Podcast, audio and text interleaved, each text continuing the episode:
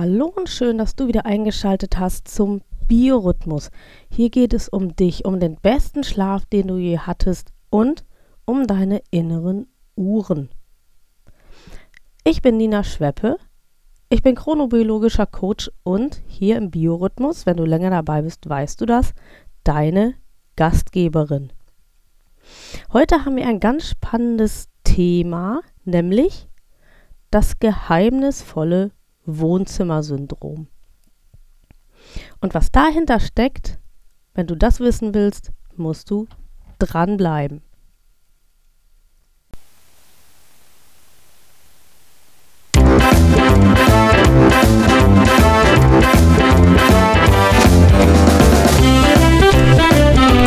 Biorhythmus. Dein Podcast rund um deinen guten und erholsamen Schlaf und um deine inneren Uhren. Suchst du den Schlüssel zu mehr Energie und Lebensfreude? Dann bist du hier genau richtig. Hier erfährst du alles für ein besseres Leben mit deinem eigenen Biorhythmus.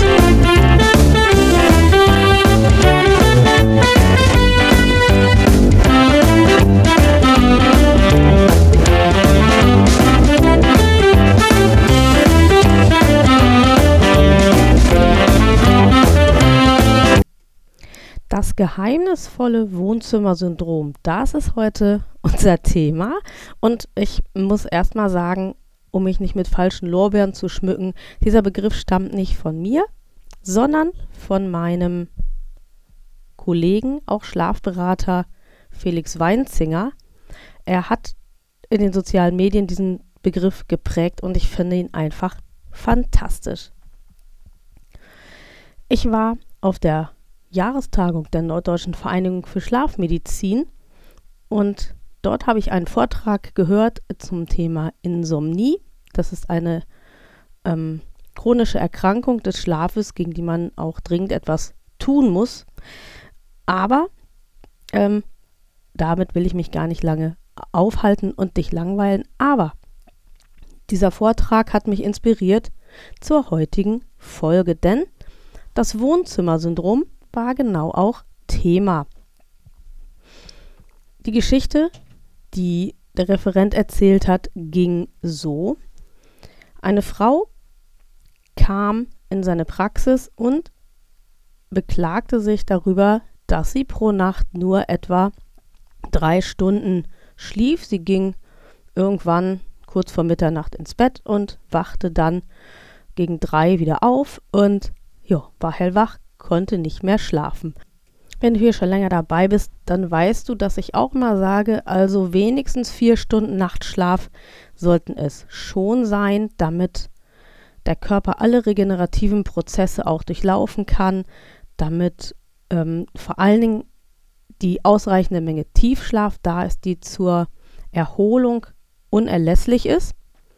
Und dementsprechend hat mein Kollege dann auch gedacht, ja, da muss man der Frau helfen, das muss man sich angucken, was ist denn da los. Und dann wurde eine Diagnostik in Gang gesetzt, unter anderem auch eine Anamnese des Lebensstils. Und auf den ersten Blick war das völlig in Ordnung. Die Frau hatte eine tolle Morgenroutine. Sie äh, beschäftigte sich, also sie war schon im Ruhestand allerdings, eine ältere Dame. Ähm, und da muss man immer auch denken, dass der Schlaf äh, etwas polyphasischer ist, fragmentierter ist. Also ältere Menschen schlafen nicht mehr so ähm, lange an einem Stück, sondern eher ja, nachts ein bisschen mehr, dann vielleicht mittags nochmal ein bisschen. Das ist überhaupt nicht besorgniserregend und auch ganz normal. Aber diese Frau eben, nochmal zur Erinnerung, so diese drei Stunden Nachtschlaf und das fanden eben sie nicht gut und der Kollege auch nicht und darum hat er die Diagnostik eingeleitet. Die Frau beschäftigte sich ganz viel, wie das eben so ist, Haushalt und dann ging sie ein bisschen hierhin und ein bisschen dahin und dann trotzdem kam sie nicht in den Schlaf. Sie machte sogar auch Sport, also alles, die Ernährung war in Ordnung. Und dann haben sie angefangen zu überlegen und zu suchen und haben nochmal ein Schlafprotokoll geführt und alles Mögliche. Und dann auf einmal sagt die Frau, ja, Ich setze mich dann jeden Abend hin und gucke dann nochmal den Film in der Primetime, also von ähm, Viertel nach acht, dann eben so lange eben geht. Meistens ja bis Viertel vor zehn und dann noch so die Nachrichten. Jo. Und eigentlich ist dagegen auch überhaupt nichts einzuwenden. Und dann haben sie angefangen zu überlegen, weil irgendwas konnte nicht passen. Und dann hat der Kollege angefangen, die Inhaltsangaben von den Fernsehfilmen, die die Frau geguckt hat, im Internet runterzuladen. Und dann haben sie über die Filme gesprochen. Und dann plötzlich kam heraus, dass diese Frau erhebliche Inhaltslücken hatte in diesen Filmen. Und daraus ergab sich die Erkenntnis, dass diese Frau die Filme zwar anhatte, sie liefen auch, ihr Unterbewusstsein hatte auch das Gefühl, sie hätte den Film gesehen, aber in Wirklichkeit hat sie am Abend dann vor dem Fernseher schon mal naja, man schon so sagen, leicht geschlafen und eigentlich das meiste gar nicht mitbekommen. Und wenn einem das passiert, dann muss man sich ja auch überhaupt nicht wundern, dass der Schlafdruck, der wirklich zum guten Nachtschlaf führt, dass der ausbleibt oder dass eben der Nachtschlaf nicht mehr so reichlich ausfällt, weil man hat ja schon ab Viertel nach acht vom Fernseher, wie man meint, genüsslich geschlafen. Und das ist das, was mein Kollege Felix Weinzinger meint mit dem Wohnzimmersyndrom. Wir alle kennen es doch und ich nehme mich da selber auch nicht aus, aber ich ärgere mich immer furchtbar, wenn es mir passiert, weil ich es ja besser weiß. Man, man hat den Alltag hinter sich, man hatte viel zu tun, man ist früh aufgestanden, man fühlt sich fix und foxy, man aber denkt, ach, zur Entspannung nochmal eben den Fernseher an und ein bisschen was gucken. Gesagt, getan, Fernseher an. Und dann, jo, irgendwann wacht man auf und denkt, oh, worum geht's eigentlich? Und wenn man dann auf die Uhr guckt, merkt man, ui, da ist ja schon mal ganz, ganz viel, vielleicht eine Stunde, vielleicht anderthalb vom Film rum. Der Film ist vielleicht schon lange vorbei. Vielleicht hat man ganz, ganz viele Sendungen, fast ganz viele Menschen. Höre ich auch die mehrere Stunden dann auf der Couch vorm Fernseher schlafen. Und das ist tatsächlich dem Nachtschlaf überhaupt nicht zuträglich. Das ist ein Schlafkiller, ein Schlafrhythmuskiller. Und das aus ganz vielen verschiedenen Gründen. Das eine ist unter Umständen das blaue Licht, was die innere Uhr ähm, irritiert und gar nicht erst in den Tiefschlaf kommen lässt. Zweitens äh, die permanenten Geräusche, Sprache, Musik, ähm, und vielleicht nimmt man unterbewusst auch ein bisschen noch was vom Inhalt wahr, so, sodass man eigentlich überhaupt gar nicht wirklich zur Ruhe kommt. Dieser Schlaf ist eher so dieses, der Schlafdruck ist gekommen, der Körper ist erschöpft. Ähm, und man hat auch ein bisschen das Gefühl von irgendwie einer Erholung, aber nicht so richtig. Wenn man dann aufwacht, wenn es einem bewusst ist, dass man wach ist, dann fängt man ja noch an zu rödeln, dann äh, geht man noch ins Bad und dann macht man noch dieses und macht noch jenes und geht dann ins Bett und legt sich hin. Vielleicht schläft man ziemlich gut wieder ein mit Glück, vielleicht auch nicht. Und dann merkt man aber, dass eigentlich man viel zu früh aufwacht, dass der Nachtschlaf viel zu kurz war. Ja, und das ist kein Wunder, weil wir eben den Moment des Schlafdrucks, wo die Botenstoffe alle gesagt haben, der Körper ist jetzt in dem Punkt, wo ins Bett gehen wirklich die einzige Option ist. Diesen Zeitpunkt hat man verpasst. Und damit hat man auch die biologischen Rhythmen, die biochemischen Erfordernisse des Schlafes verpasst.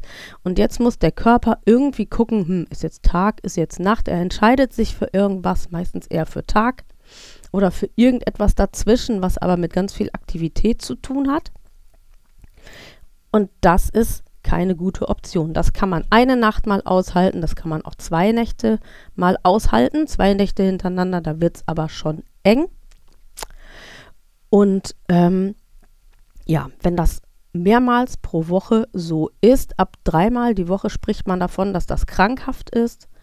Und ähm, in dem Vortrag ähm, ist mir auch noch mal ganz deutlich bewusst geworden, wie schnell das chronisch werden kann. Also wirklich ähm, man sich in einer Spirale befindet, die sich immer weiter, immer weiter dreht.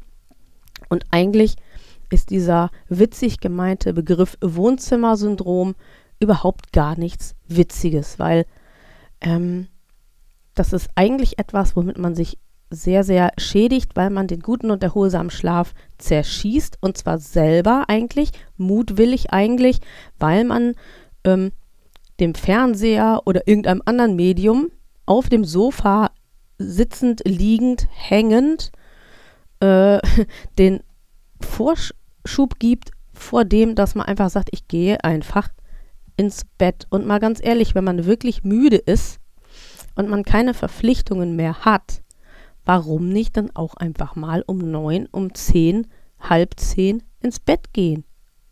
Und dem Körper einfach mal was Gutes tun. Wenn man nämlich einen anstrengenden Alltag hat, dann kommt ja irgendwann auch mal sowas wie Erschöpfung. Dann kommt ja irgendwann auch mal so das Bedürfnis für den Körper, sich erholen, wirklich auch zu müssen. Und das sollte man dem Körper dann auch geben.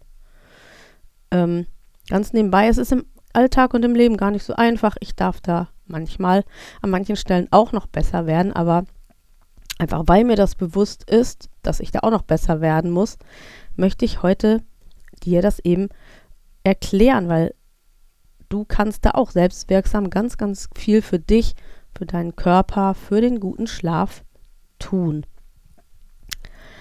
Ähm, um nochmal zu sagen, warum das so problematisch ist, müssen wir nochmal darauf eingehen, wie wir denn schlafen, wie die Architektur des Schlafes denn auch aussieht. Wenn du das ganz genau wissen müsst, möchtest, dann verweise ich auf die Folge 4 vom Biorhythmus. Da erkläre ich das ganz genau. Jetzt mache ich das nur ganz kurz, nämlich wir schlafen ja in mehreren Zyklen. Ein Schlafzyklus dauert ungefähr 90 Minuten, bisschen mehr beim einen, bisschen weniger beim anderen, weil jeder Mensch unterschiedlich ist, aber so um und bei. Und idealerweise sollten wir so vier Schlafzyklen schaffen. Das wäre für einen gesunden Schläfer so der Durchschnittswert. Äh, gestern auf der Tagung habe ich aber auch gelernt, dass alles zwischen vier und neun Stunden rein klinisch gesehen völlig in Ordnung ist. Ähm, das sage ich einmal deswegen, um einfach auch mal den Druck aus dem Thema Schlaf ein bisschen rauszunehmen.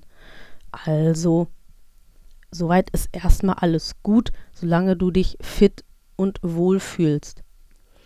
Ähm, die Schlafzyklen. Und diese Schlafzyklen laufen eben immer in der gleichen Reihenfolge ab. Vom Leichtschlaf in den Tiefschlaf, über den REM-Schlaf und den Leichtschlaf zu einem kurzen Aufwachen, kurzer Umweltcheck, der auch mal bis zu einer halben Stunde dauern kann.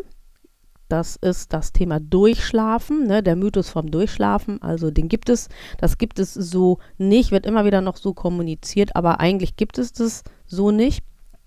Und ähm, diese Unterbrechung zwischen den Schlafzyklen sind auch ganz normal. Aber das sind keine Zeiten, wo man dann irgendwie aktiv noch Zähne putzen, Licht anmachen, äh, ähm, irgendwelche Medikamente suchen, einnehmen, äh, was machen soll, sondern da soll man möglichst den Körper in Ruhe lassen, damit er dann eben den nächsten Schlafzyklus auch aufbauen kann.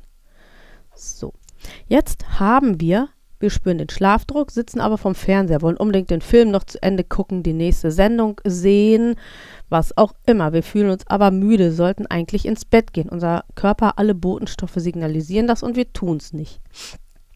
Dann ähm, kommt es dazu, dass wir zwar in irgendwie einen Leichtschlaf übergleiten, der kann auch mehr oder weniger tief werden, aber man kann äh, auch sehen, dass der nicht wirklich erholsam ist.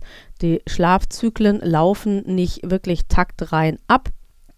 Und das führt dann dazu, dass wir auch nicht die nötige Erholung haben, vor allen Dingen, weil der Tiefschlaf eben fehlt. Wir kommen sozusagen die Schlafleiter nicht weit genug runter, weil doch immer wieder durch den Fernseher, durch das Licht, durch die Geräusche, Störungen ähm, da sind.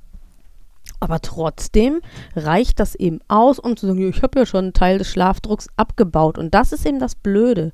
Wir können eigentlich nur eine gute und erholsame Nacht und auch ausreichend lange Nacht im Bett haben, wenn wir den Schlafdruck nutzen und wenn wir dann ähm, wirklich zu dem Zeitpunkt auch ins Bett gehen, damit der Körper dann dieses ganze Programm aus den verschiedenen Schlafzyklen auch abspulen kann. Kommen wir mal zurück zu der Geschichte von der Frau, die mein Kollege in seiner Praxis hatte. Also, ich war da stehen geblieben, wo der Kollege angefangen hat, mit ihr die Filme zu besprechen und gemerkt hat, da gibt es Wissenslücken. Und wie kamen diese Wissenslücken? Sie hatte sich halt gemütlich aufs Sofa gelegt, der Fernseher war so in Blickrichtung. Ja, und dann ist sie gemütlich immer weggedämmert während der Filme und hat den Zeitpunkt ihres Schlafdrucks verpasst. Das ist aus zweierlei Sicht blöd. Erstens hat sie den guten Film verpasst. Also ob sie ihn hinterher gut fand, muss sie ja dann entscheiden. Kann sie jetzt aber gar nicht, weil sie die Handlung ja gar nicht bis zu Ende mitbekommen hat. Und außerdem hat sie sich ja ihr Vergnügen genommen, weil den Film wollte sie ja doch sehen. Und das Zweite ist, sie hat ihren Schlafdruck verplempert, weil sie vom Fernseher einen schlechten Schlaf, einem guten Schlaf im Bett vorgezogen hat. Natürlich hat sie das nicht bewusst getan, weil ähm, sie hat es ja gar nicht gemerkt. Aber aus meiner Sicht als Schlafberaterin wäre das so die Lesart dafür. Also eigentlich hat diese Frau und drei, äh, eigentlich hat diese Frau sich dreifach sogar geschädigt. Also sie hat sich um das Vergnügen des Films gebracht, sie hat sich um die Erholung des guten Schlafs gebracht und man soll ja nicht mit Angst arbeiten. Äh, das wurde auch auf der Tagung nochmal ganz deutlich gesagt, dass man im Rahmen der Schlafberatung eben nicht, also in den Medien wird ja ganz viel kommuniziert, ähm, wie schädlich schlechter Schlaf ist, Herz-Kreislauf-Erkrankungen, Übergewicht äh, und die damit verbundenen Folgeerkrankungen können die Folge schlechten Schlafs sein. Das ist so, ja. Aber es ist wie bei der gesunden Ernährung, wo dann immer nur gesagt wird, Obst, Gemüse, Vollkorn und ansonsten ist alles bös. Ähm, wir möchten ja gerne, oder zumindest arbeite ich ja gerne so, dass ich dich auch dabei haben möchte. Wenn ich mit dir einen Veränderungsprozess starte, dann möchte ich ja auch, dass du mitmachst. Dann möchte ich, dass du hochmotiviert bist. Dann möchte ich auch, dass du weißt, wofür eigentlich. Und ich möchte dir einfach mal im Hintergrund sagen, natürlich hat schlechter Schlaf diese Folgen, aber guter Schlaf hat auch Folgen, nämlich du fühlst dich energiegeladen, du fühlst dich leistungsfähig, du bist kreativ, du hast auch wieder mehr Lust mit anderen Leuten zu interagieren, du kannst auch da angemessener dann äh, handeln, weil dich einfach so Leute, auch wenn sie dich manchmal ein bisschen nerven, ne, wenn du schlecht geschlafen hast, triggert dich das noch viel mehr als mm, als äh, so, wenn du gut geschlafen hast. Und eigentlich führst du ein besseres, energiegeladeneres, leichteres Leben, wenn du gut geschlafen hast und das, was der Körper dir bietet, nämlich den Schlafdruck, ähm, richtig zur richtigen Zeit ausgenutzt hast. Also, diese Frau hat eigentlich ne, sich dreifach geschädigt, ihre Gesundheit gefährdet. Sie hat, also, ne, so, ein bisschen mit dem erhobenen Zeigefinger. Sie hat sich um das Vergnügen des Films und um die positiven Errungenschaften des guten Schlafes gebracht. Und das hat der Kollege ihr auch vermittelt. Und tatsächlich macht diese Frau das jetzt so, das ähm, finde ich irgendwie auch klasse. Also das eine ist natürlich, was wir alle machen können, wenn wir schon denken, wir müssen noch in die Glotze gucken, dass wir uns nicht dann schon hinlegen, sondern wenigstens hinsetzen, wobei mir das manchmal auch so geht. Und da fühle ich mich dieser Frau von meinem Kollegen sehr, sehr nah, dieser Patientin. Manchmal döse ich selbst auch im Sitzen weg, weil ich eigentlich so erledigt bin, dass ich wirklich ins Bett gehen sollte. Und dann ist das eigentlich auch keine gute Option, weil Schlafen im Sitzen ist auch einfach schlecht, weil der, die Muskeln und alles dann gar nicht so zur Entspannung kommen, wie es eigentlich sein müsste. Und diese Frau macht das jetzt tatsächlich so, wenn sie spürt, dass sie so müde ist, dass sie auch im Sitzen wegdämmern würde, dann guckt sie den Film im Stehen. Und das finde ich einfach total krass. Aber sie hat ähm, halt gesagt, dass das für sie der einzige Weg ist, wie sie ähm, das hinkriegt, eben ihre Filme zu gucken. Das ist ihr wichtig als Abendroutine. Und du weißt ja, das zieht sich durch meine Arbeit auch immer durch. Routinen, Routinen, Routinen. Also gute Routinen zu entwickeln, die der inneren Uhr auch Orientierung geben. Ich möchte noch mal kurz sagen, dieses Wohnzimmer-Syndrom, das kann sich ja ganz verschieden darstellen. Also einmal habe ich die Situation geschildert, man hat einen aktiven Alltag, man ist dann abends einfach erschöpft, will sich nur noch mal kurz entspannen und schätzt aber einfach falsch ein, dass es nicht so richtig die Müdigkeit ist, die einfach nur einer Entspannung bedarf, sondern dass es wirklich die Müdigkeit ist, der Schlafdruck, der einen eigentlich ins Bett schicken sollte. Und da dürfen wir alle aufmerksamer werden. Jetzt gibt es aber auch noch die andere Seite des Wohnzimmersyndroms, nämlich die Menschen, die möglicherweise gar nicht einen so einen aktiven und ausgefüllten Alltag haben und die dann ohnehin, so wie diese ältere Dame eben auch, ganz gemütlich so ihr Ding macht. Sie hat zwar immer irgendwie was zu tun, aber sie kommt gar nicht in so eine körperliche Erschöpfung und dann sagt sie, ach, ich habe doch Zeit, ich verpasse doch nichts. Dann sitzt sie schon mal ganz lange so auf dem Sofa oder legt sich sogar dann schon hin am frühen Abend oder so. Und das setzt den Körper auch in eine gewisse Passivität. Ebenso wie wenn wir zu wenig Bewegung haben, wenn wir gar nicht zum Sport gehen, keine Spaziergänge machen, einfach nur zu Hause sind, auch dann merken wir das ja manchmal so, oh, ich komme den ganzen Tag nicht richtig in Gang und so. Das hat einfach damit zu tun, dass der Körper dann irgendwie so einen Passivmodus fährt und das kann auch dieses Wohnzimmer-Syndrom verstärken, dass wir also dann vom Fernseher vermehrt wegnicken, einschlafen, wegdösen und ähm, das, da möchte ich auch nochmal die Lanze brechen für eine hohe Tagesaktivität. Sich Möglichkeiten zu suchen, sich zu beschäftigen, körperlich wie auch geistig. Also mal zu sagen, okay, ich gehe mal raus, soweit es möglich ist. Ich suche mir Beschäftigungen. Ich rufe auch mal Leute an. Soziale Kontakte sind da ja auch ein ganz wichtiger Faktor. Anregende Gespräche, da beschäftigen wir uns mit was, da werden wir nochmal munter. Und ähm, so etwas ist auch ganz, ganz wichtig. Also auch passive Phasen möchten gestaltet werden und vor allen Dingen auch der Abend, damit man eben auch nicht zu früh den Körper in den Passivmodus schickt und darüber hinweg dann den Schlafdruck verpasst. Wenn dir das jetzt alles zu schnell ging oder wenn du denkst, ja, alles super, alles perfekt, würde ich auch gern mal lernen und richtig ausprobieren, kriege ich aber alleine nicht so hin, dann möchte ich dir was empfehlen, nämlich meinen Sandmann-Starter. Das ist das Schlaftraining, was du bei mir buchen kannst, was du mit mir durchführen kannst. In zwei Monaten gucken wir uns das an. Wie ist deine Tagesstruktur? Wie ist deine Schlaf- und Nachtstruktur? Gibt es Störfaktoren des Schlafes? Und neigst du zum Wohnzimmersyndrom? Das kriegen wir alles raus. Und nach diesen zwei Monaten weißt du genau, wie du deinen guten und erholsamen Schlaf pflegen kannst und wie du ihn auch so ausnutzen kannst, wie die Natur ihn dir bietet. Du weißt, dass der Schlaf ist ein sehr empfindliches Wesen und will gepflegt und gehätschelt werden.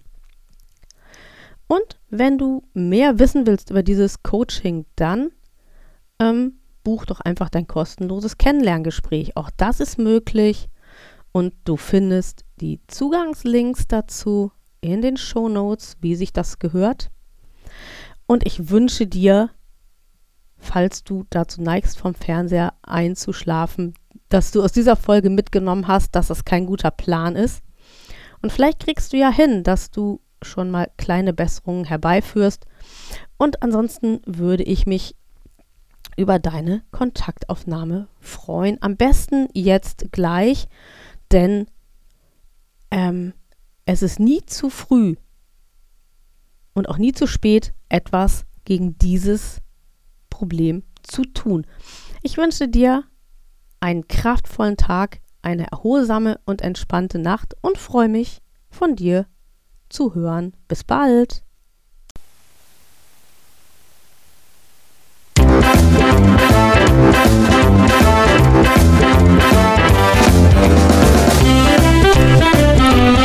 Das war Biorhythmus, ein Podcast von BEB Schweppe.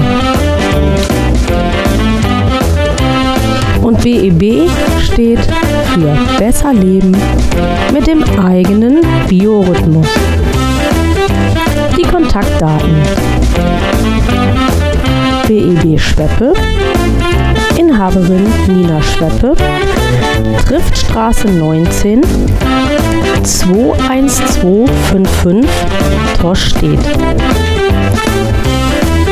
Telefon 04182 220 3857. Die E-Mail-Adresse. Kontakt wie der deutsche Kontakt geschrieben.